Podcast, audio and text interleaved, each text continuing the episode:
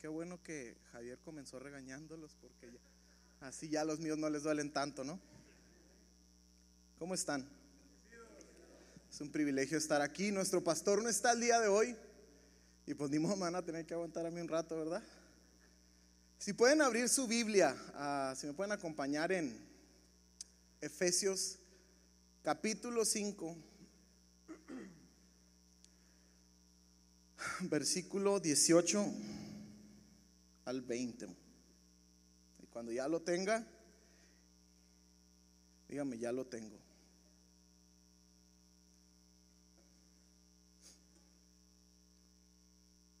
Ok, yo tengo la versión NBI y dice, no se emborrachen con vino. Pensé que iba a escuchar algunos que iban a decir, ah.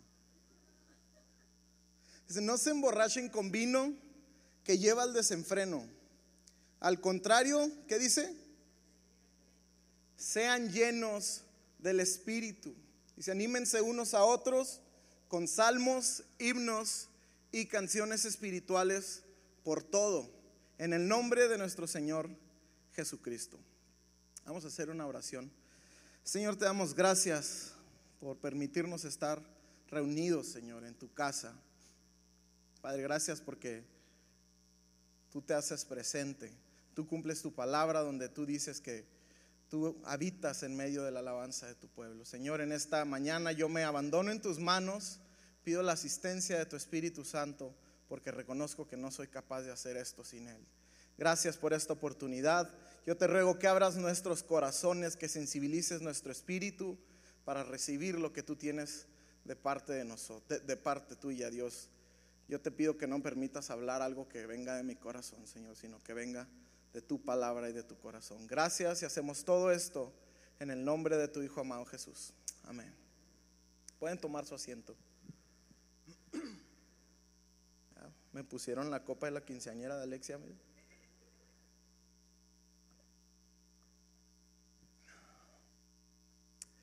acabamos de leer unos versículos en los que Pablo le habla a una iglesia que, los estudiosos, los, los, que estudian acerca de la Biblia, acerca de los escritos, dicen que era una iglesia que fue fundada por él, por el mismo Pablo, y que también dicen que esta es una iglesia que experimentó un avivamiento y un derramamiento del Espíritu Santo como ninguna otra ciudad de las que Pablo visitó.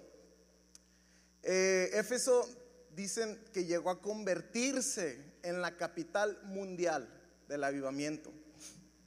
Y cuando estudiaba estos versículos me, me puso mucho a pensar por qué eh, si alguien sabía, lo que era ser lleno, lo que alguien sabía que era la visitación del Espíritu Santo, lo que era la transformación, ¿por qué es que Pablo les tiene que decir que, sean llenos del Espíritu Santo?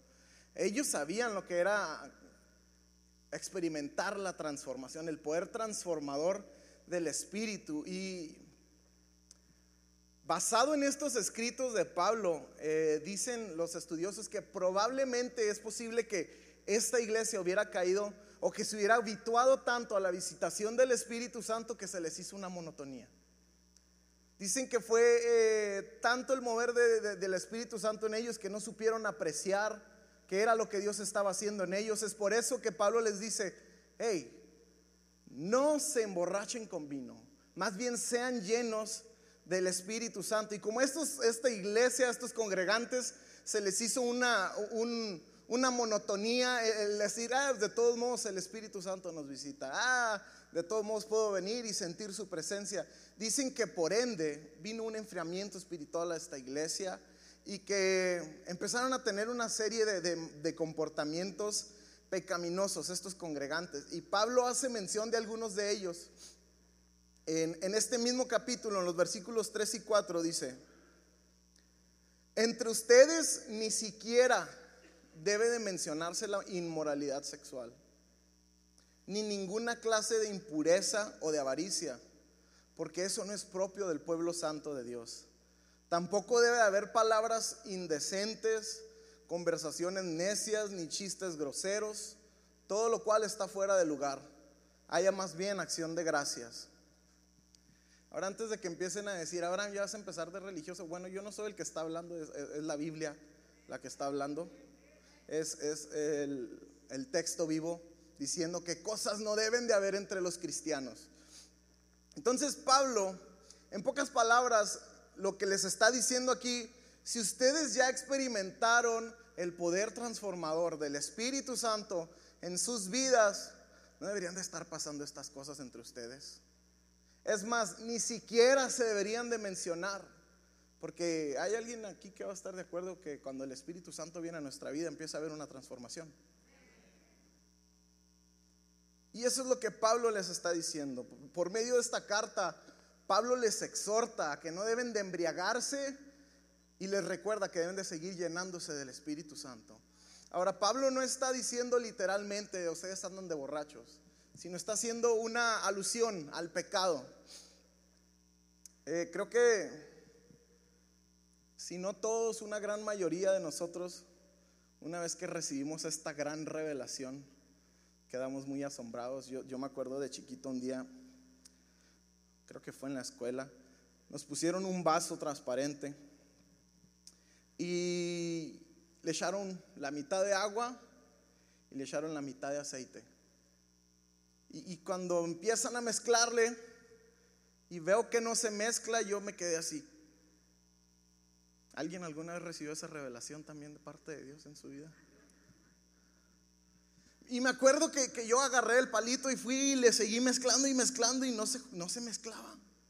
No se podía mezclar y ahí estaba. No, no, ahorita te mezclas porque te mezclas. Y luego ya les había dicho ah, que yo no soy aferrado. Pero bueno, ya estaba, aferrado el niño, ahorita te mezclas, ahorita te mezclas y cuando menos esperaba uno se iba para arriba y el otro se iba para abajo. Por más esfuerzo que hiciera uno, terminaba arriba y el otro terminaba abajo.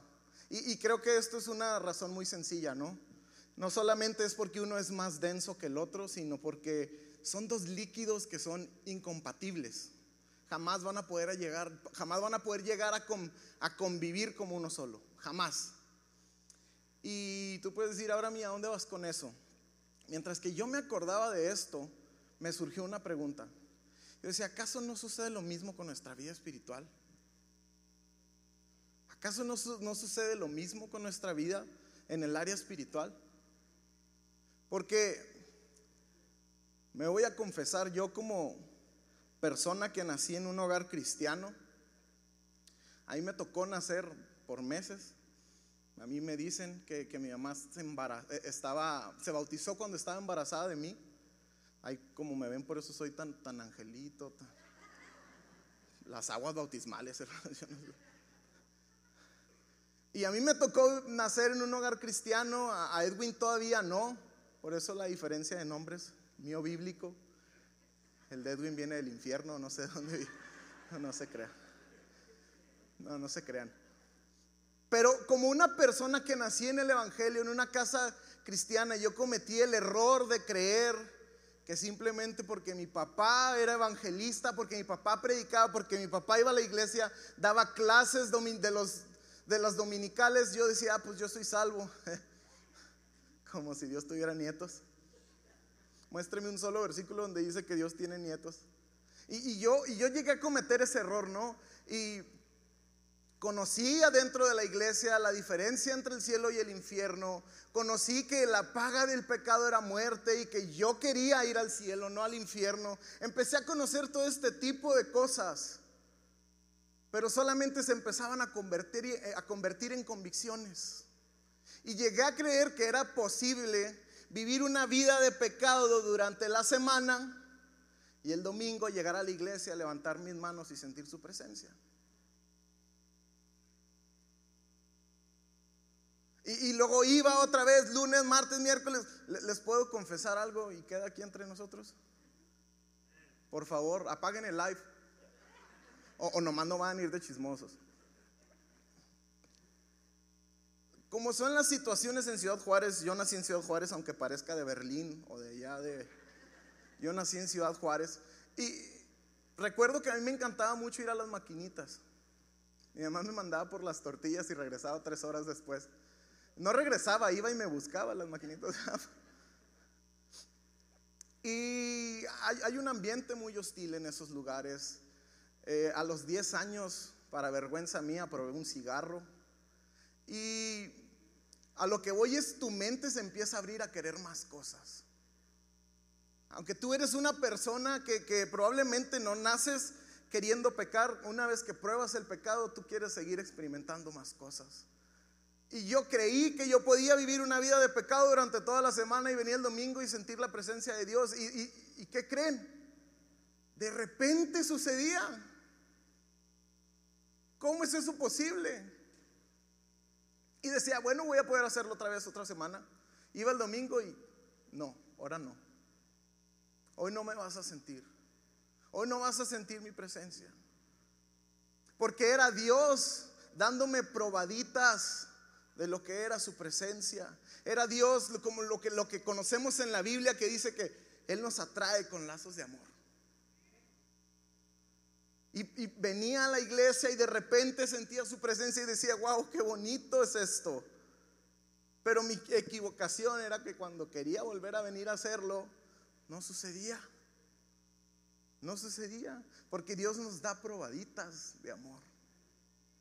Dios no te lo da todo completamente a la primera. Dios nos va dando probaditas, nos va trayendo con sus lazos de amor. Te voy a dejar que experimentes lo que puedes sentir a un nivel más grande, lo que puede estar pasando en tu vida a un nivel más grande, pero ahorita solamente te voy a dar una probadita.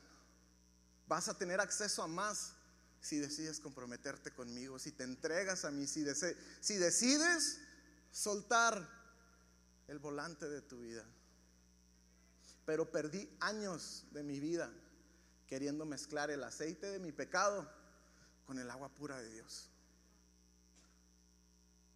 Creyendo que de todos modos podía sentir a Dios, pero no entendía qué es lo que eso significaba. Y esos eran sus lazos de amor atrayéndome hacia Él. No fue hasta que me entregué por completo a Dios que me di cuenta qué tan equivocado estaba. Me di cuenta que Hoy no cambiaría por nada del mundo el trato que yo tengo con su presencia por volver a esa vida. Por nada del mundo lo cambiaría. Por eso Pablo nos advierte, no se embriaguen con vino, sino más bien sean llenos del Espíritu Santo. Pero cuántas veces hemos caído, hemos caído en el error, muchos de nosotros, y me atrevo a decir que todos, porque la Biblia dice que no hay bueno ni, sino solo uno. Y me atrevo a decir que todos llegamos a creer, a, caer en el error de querer combinar el aceite de nuestro pecado con el agua pura de Dios. Yo me acuerdo cuando, yo creo que estaba chiquito, no empiecen por favor, que iba con mi mamá a Sams. Y en los pasillos hay una muchacha con un gorrito de plástico, unos guantes de plástico haciéndole así. Ofreciendo probaditas de, carnes, de winnie, de jamón, de lo que usted quiera y guste, pero, pero ya los cocían, los, tenían ahí cocidos. Y, y, yo me acuerdo que yo pasaba por cada pasillo. No crea que es de gratis esto. Entonces a mí me gustaba pasar por cada pasillo y le decía a mi mamá, mamá, quiero más. Y ese es el propósito de esas personas que se paran en esos pasillos. Darte una probadita para que quieras más. Y eso es lo que pasa con Dios. Nos da probaditas de su presencia, nos da probaditas de su amor para ver si de verdad queremos más. Y dice, esto es lo que tú puedes experimentar, hijo, pero a otro nivel, si tan solo buscas ser lleno de mi espíritu. Me gusta porque Pablo compara la embriaguez, el emborrachamiento con el pecado. ¿Por qué? Porque no, sé si les ha tocado, bueno, no les voy a preguntar si ustedes, pero les ha tocado estar enseguida de alguien que está borracho. No les voy a preguntar si ustedes se han puesto borrachos, no quiero poner a nadie en la cruz. ¿Les ha tocado estar enseguida de alguien que está muy tomado, muy borracho. Me contaron. La persona no está en sus cinco sentidos.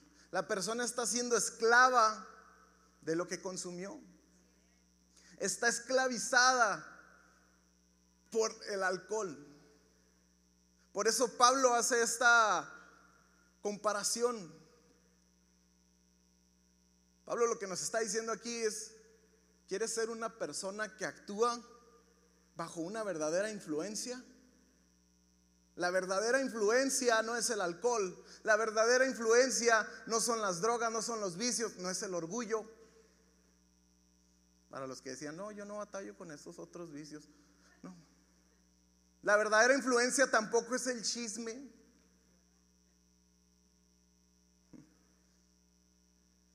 Me encanta que se queden callados. Antes decía, chinita, se me hace que prediqué bien feo, estaban todos bien callados. Y me dijo mi papá, sí predicaste feo. Me dijo, pero no de una manera fea, sino que les estabas dando donde más les duele, por eso estaban calladitos.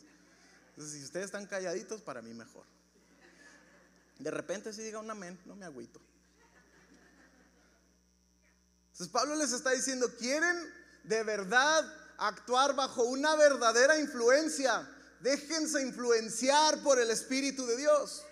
Llénense del Espíritu de Dios. No, no, no actúen bajo los efectos del pecado porque terminan siendo esclavos de ese pecado y van a actuar bajo ese pecado, bajo esa esclavitud, pero quieren actuar bajo una verdadera influencia. Llénense del Espíritu de Dios. Es lo que Pablo está diciendo aquí. Sean llenos del Espíritu Santo. ¿Y por qué es que Pablo dice esto? Porque el ser humano fue creado con la necesidad de llenarse de algo, de ser lleno de algo. Por eso muchas veces buscamos en el licor, en el sexo, en lo ilícito, en las drogas, eh, you name it. Ustedes pónganle el nombre que quieran. Y queremos llenarnos de eso, pero nos damos cuenta que venimos a nuestra almohada y nos damos cuenta que seguimos vacíos. Porque eso nunca nos va a llenar. Nunca nos va a llenar.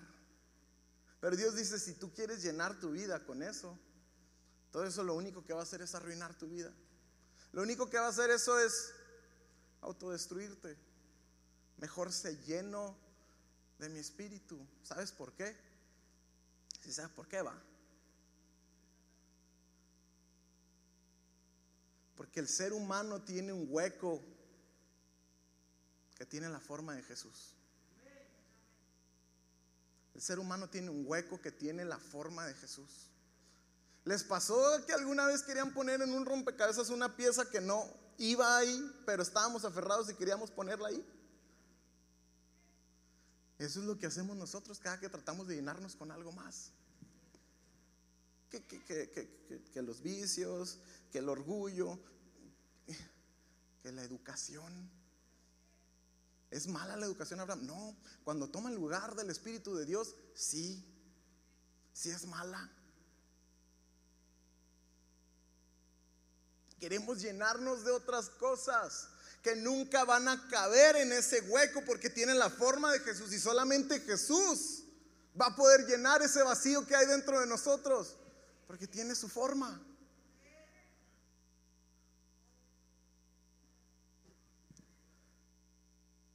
Pero si no estamos llenándonos con el Espíritu Santo, pero si nos llenamos de otras cosas pecaminosas, ¿qué crees? Nos estamos autodestruyendo. Y digo autodestruyendo porque nosotros somos los que decidimos llenarnos de otras cosas.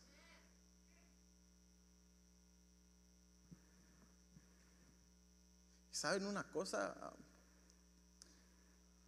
Jamás vamos a poder llenar un vaso que ya está lleno con algo más. No se puede llenar algo que ya está lleno. No se puede. Y mis amigos calvinistas dirán que esto es Photoshop, pero Dios es un caballero. Yo no veo en la Biblia un solo caso, un solo caso de que Dios le tuerza la mano a alguien para que lo acepte? A, nadie. Ay, ¿qué de Pablo cuando se le apareció y, y lo tumbó? Y les dejo de tarea que vayan a la historia donde está Pablo con el rey Agripa. Y Pablo le dice al rey Agripa, y rey Agripa, después de haber visto todas estas cosas, yo no fui rebelde a la visión. Es decir, tuve la opción de ser rebelde, pero no quise ser rebelde. Entonces Dios nunca te va a forzar a hacer nada. Sino porque la Biblia dice, sino porque no, nos dice, sean llenos, sean llenos del Espíritu. No dice los voy a llenar a fuerzas, ¿verdad que no? Dice, sean llenos. Dios no te forza a que te llenes. Aquí dice, sean llenos. Ustedes hagan algo por llenarse. Yo les di mi espíritu. Jesús dijo, es necesario que yo me vaya para que venga el consolador. Y Él está ahí. Ustedes tienen que hacer algo para llenarse de Él. Y si se fijan, no es una sugerencia, es un mandato. Sean llenos. No, no está diciendo, pues deberían, ¿no? ¿Ustedes qué piensan? Llénense, no les pasa nada. No. Dice, sean llenos del Espíritu Santo. Si yo quisiera llenar este vaso, cuando ya está lleno, con algo más, no voy a poder. No voy a poder. Papá, si me está viendo en la cámara, perdóneme. Tenemos que vaciarnos, porque ya estamos llenos de muchas cosas. Ya estamos llenos de muchas cosas. Y sabes una cosa, Dios no va a llenar algo que ya esté lleno. Si me pueden dar más agua porque ya me estoy quedando con la garganta seca. Por favor. Lo primero que yo tengo que hacer es vaciarme. Vaciarme de todas las tarugadas que tengo dentro. Y esos son tarugadas. Ya después de que me llene del Espíritu Santo, ya puedo buscar hacer algo provechoso, pero mientras yo no esté llenándome del Espíritu Santo, ¿por qué creen que no vemos resultados en nuestra vida espiritual? Porque nos queremos llenar de cualquier tarugada, no vemos cambios en nuestra vida espiritual porque queremos llenarnos de todo, menos de su espíritu. Abraham, ¿por qué eres tan místico? Místico usted, la Biblia dice que yo me llene del espíritu.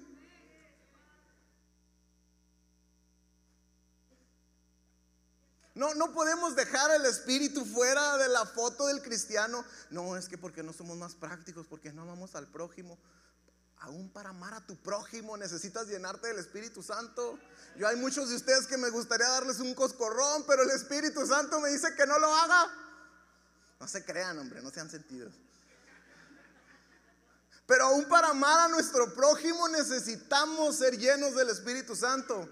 Porque cuando vamos a la Biblia y dice ahí, ama a tu prójimo como a ti mismo, la palabra que está usando cuando dice ama es la palabra ágape. ¿Saben de quién viene este amor?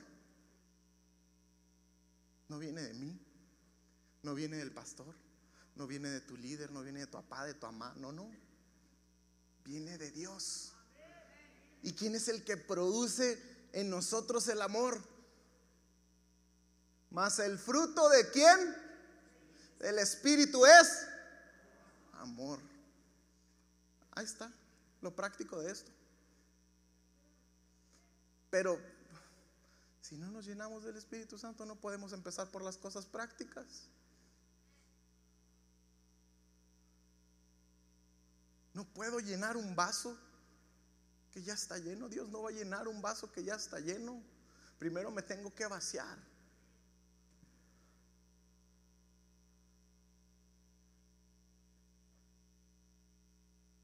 Que no nos damos cuenta que no existe en nosotros un solo espacio para Dios. No nos damos cuenta que estamos tan llenos de tantas cosas que, que no existe un solo un pedacito para Dios. No le dejamos nada a Dios sino porque Jesús dijo, el que quiera venir en pos de mí, siga igual. Tráigase sus malas mañas. Y luego ya sígame. ¿Eso dijo? No, dijo, el que quiera venir en pos de mí, Niéguese a sí mismo, despójese de todo lo que hay dentro de usted y luego tome su cruz. Entonces sígame.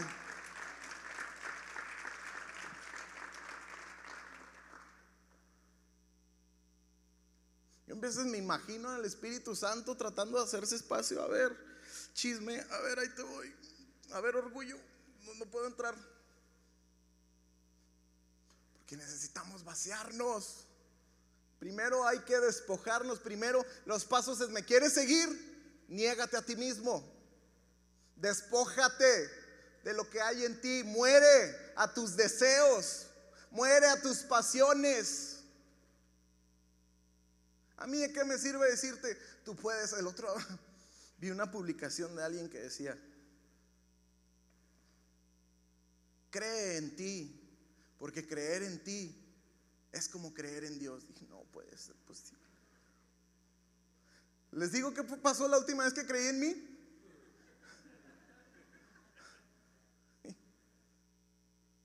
Porque yo todo lo que quiero hacer es lo malo. Porque todo lo que hay en mí es maldad. Por eso necesito al Espíritu Santo. Creo que el Espíritu Santo es el que me ha detenido de tomar muchas decisiones catastróficas.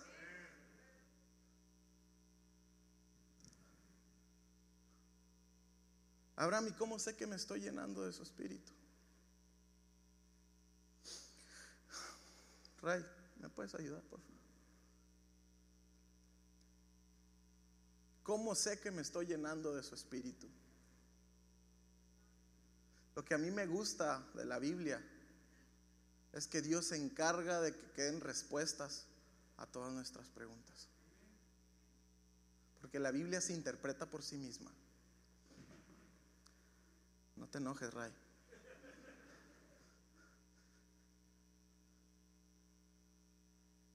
Fíjense cómo Pablo contesta esta pregunta. ¿Cómo sé que me estoy llenando de su espíritu?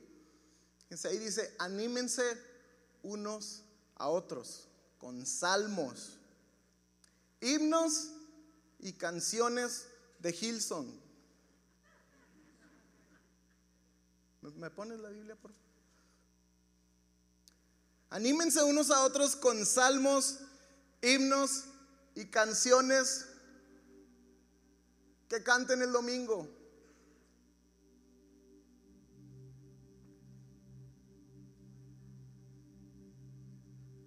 ¿Con cantos qué? Espirituales. Canten y alaben al Señor bien afinados.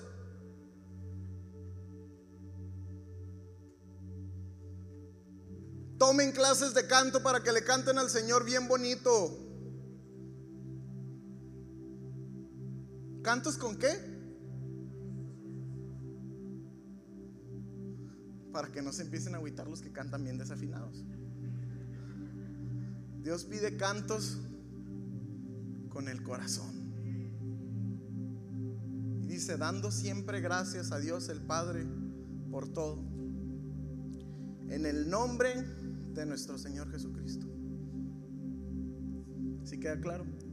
¿Sí responde la pregunta? Bueno, si a ustedes se la respondió, qué fregón está. Yo batallé al principio. Pablo aquí está haciendo una diferencia entre los que se están llenando y los que no se están llenando del Espíritu de Dios. Y la diferencia entre una persona que se está llenando del Espíritu y una persona que no se está llenando de su Espíritu, una persona que se está autodestruyendo, es su vida de adoración.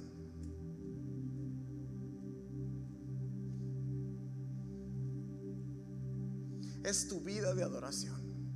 Es tu vida de devoción a Dios. Es tu vida de búsqueda de Dios. ¿Qué es eso, Abraham? ¿Cuántas, ¿Cuántos minutos pasas al día en tus rodillas? Reconociendo que tú no eres nada y que necesitas a Dios. ¿Cuánto? ¿Cuánto pasamos? Esa Esa es nuestra vida de adoración, reconocer que nosotros no somos nada, que Él nos hizo, no nosotros a nosotros mismos. Esa es nuestra vida de adoración. Pero ¿por qué no vemos resultados en nuestra vida? Porque somos solamente cristianos de título. Abraham, estás diciendo que necesito orar tantas veces al día para mantener mi salvación. No, la Biblia no dice que sea por obras. Es para mantener esa relación con Dios que Él ya nos permitió. Pablo dice en los romanos, dice, acerquémonos pues confiadamente ante el trono de su gracia. Podemos acercarnos a Dios. Pero como nosotros somos personas muy muchas veces que somos castigadoras y nos equivocamos, se nos afigura que Dios va a actuar con nosotros como nosotros actuamos con las demás personas. Pensamos que nos equivocamos y que Dios nos está dando así la espalda. Cuando en realidad Dios nos dice, hijo, te equivocaste, aquí estoy. Aquí estoy. Pero ¿cómo sé si me estoy llenando del Espíritu? Tu vida de adoración, tu vida de devoción a Dios. ¿Qué tanto cultivas tu relación con Él? ¿Qué tanto tiempo pasas en intimidad con Él? Jesús dijo, mas tú entrando en tu habitación, en lo secreto donde nadie te ve,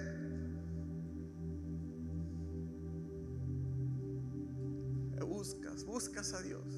Dice Dios que todo lo ve, te lo va a recompensar en lo público.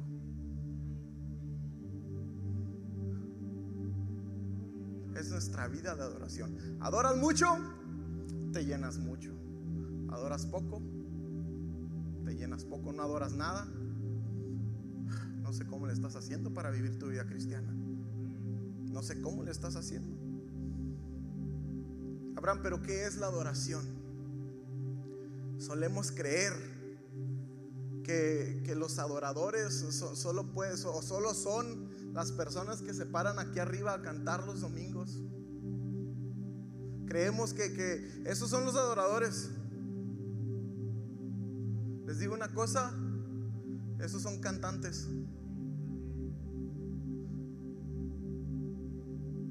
Si vamos a basarnos por su talento, eh, solamente somos cantantes.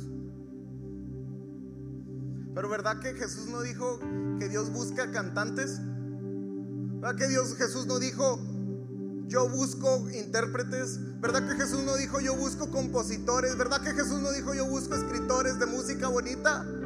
Dijo, yo busco adoradores que me adoren en espíritu y en verdad. Eso es lo que el Padre está buscando. Personas que lo pongan a Él por encima de todas las cosas. Que sepan reconocer que sin Él no son nada. En el momento en el que tú entiendes que Dios sin ti sigue siendo Dios, pero tú sin Dios no eres nada, es en el momento en el que tú vas a empezar a buscarlo. Es en el momento en el que tú vas a empezar a llenarte de su espíritu. ¿Y para qué me quiero llenar yo de su espíritu? Porque mira lo que produce el espíritu de Dios en tu vida. El producto del espíritu es amor, es gozo, es paz, es paciencia, es fe, benignidad, mansedumbre, templanza. ¿Quién no quiere eso para su vida? ¿Y por qué no nos estamos llenando de su espíritu? Fíjense cómo Pablo dice, canten y alaben al Señor con el corazón. No dice que con la boca. Con la boca dice que vas a animar a tu hermano. Con la boca dice que vas a darle gracias a Dios. Pero es una actitud del corazón la que reconoce que necesitamos ser llenos de su espíritu. Es una actitud del corazón por eso David dice, Señor, crea en mí un corazón limpio, porque el mío ya no sirve. Crea en mí un corazón limpio, Dios. Y eso es lo que necesitamos. Pero mientras sigamos siendo, sigamos siendo solamente cristianos de título, cristianos que no tenemos una relación con Cristo, difícilmente vamos a poder llevar esta vida a cabo.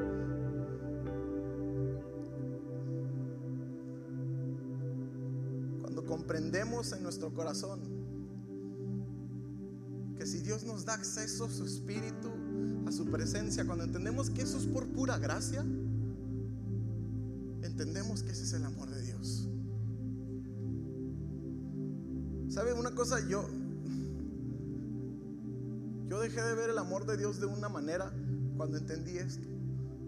Porque yo solamente veía el amor de Dios cuando yo me equivocaba. Y sabía que pues por gracia podía venir y que Él me perdonaba. Pero cuando veo que el amor de Dios va más allá, va más allá de lo que yo hago, de lo malo que yo puedo hacer, sino que va por lo que Él puede hacer. ¿Qué puede Él hacer por mí? Nos dio acceso completo a su presencia. Nos permite entrar en el trono de su gracia confiadamente. Dígame si eso no es amor. No lo merecíamos. No lo merecíamos. Dígame si eso no es amor. Abraham, ¿dónde está el amor de Dios? Aquí está el amor de Dios. No tenías, dice, por cuanto todos pecamos quedaron destituidos de la presencia de Dios. Quedaron destituidos de la gloria de Dios. Dice más, Dios muestra su amor para con nosotros. En que siendo aún pecadores, Cristo murió por nosotros. Por eso David una persona que se le conoce como un adorador en la Biblia.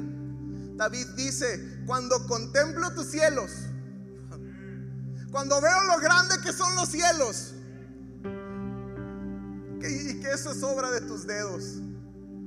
Dice, la luna y las estrellas que ahí fijaste. Intento contarlas y no puedo. Eres un Dios todopoderoso, todo lo puedes hacer, no hay nada imposible para ti. Y cuando yo veo estas cosas, dice David, ¿quién es el hombre? ¿Quién es el hombre para que tú pongas tu mirada en él? ¿Quién es el hombre para que tengas de él misericordia? ¿Quién es el hombre para que en él pienses?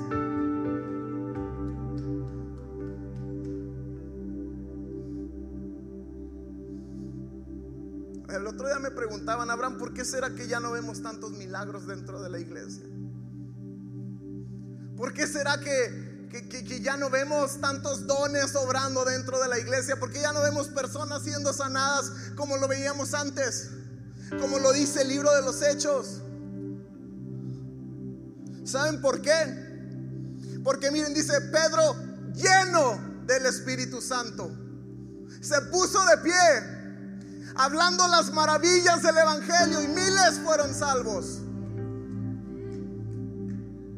Dice Pablo lleno del Espíritu Santo, se puso de pie delante de los congregantes de la iglesia judía.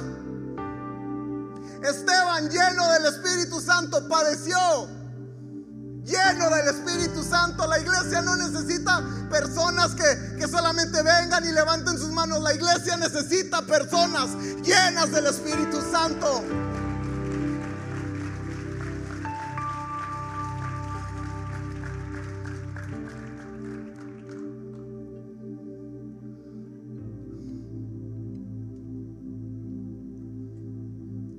Que dejar de intentar de llenar nuestras vidas con otras cosas fíjense lo que estoy diciendo, intentar llenar, porque eso no nos va a llenar nunca. Solamente nos va a dejar insatisfechos. El vacío que tiene solamente va a ser poder, va a poder ser lleno por el Espíritu de Dios.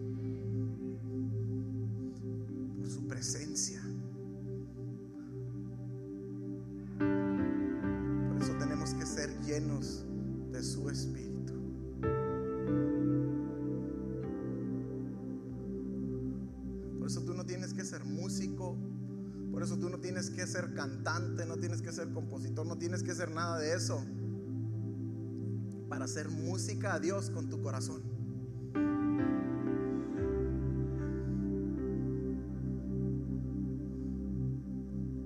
Dios está buscando adoradores.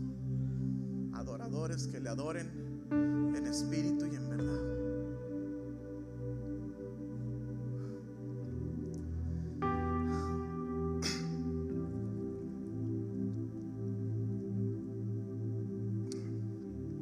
¿Saben una cosa? A mí no sé, no sé qué me da en veces.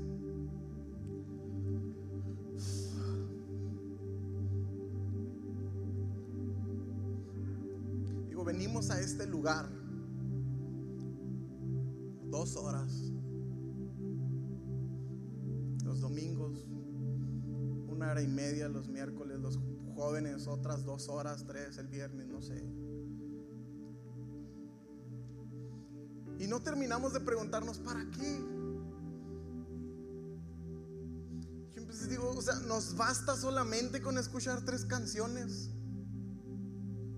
¿Nos basta solamente con que, con que- que escuchemos una hora de prédica? ¿Nos basta solamente con venir y dejar nuestro diezmo? Volvemos a las obras. ¿Nos basta con eso?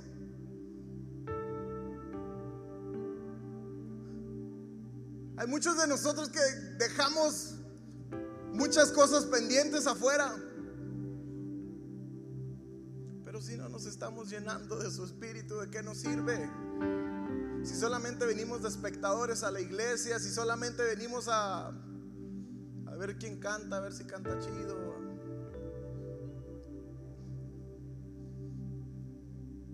De nada nos sirve. Lo que pasa aquí adentro es el producto de lo que está pasando de tus cuatro paredes en tu cuarto.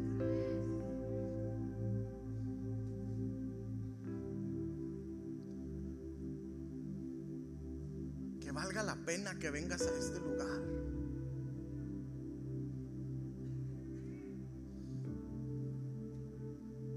Porque no, creo que vengamos a divertirnos. No creo que vengamos a, a pasarnos la chido solamente. ¿Por qué no aprovechamos? Pero ¿qué tenemos que vaciar de nuestra vida para podernos llenar de su espíritu? Sin embargo, está dispuesto a llenarnos.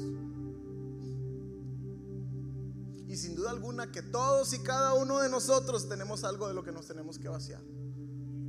Vamos a ponernos de pie.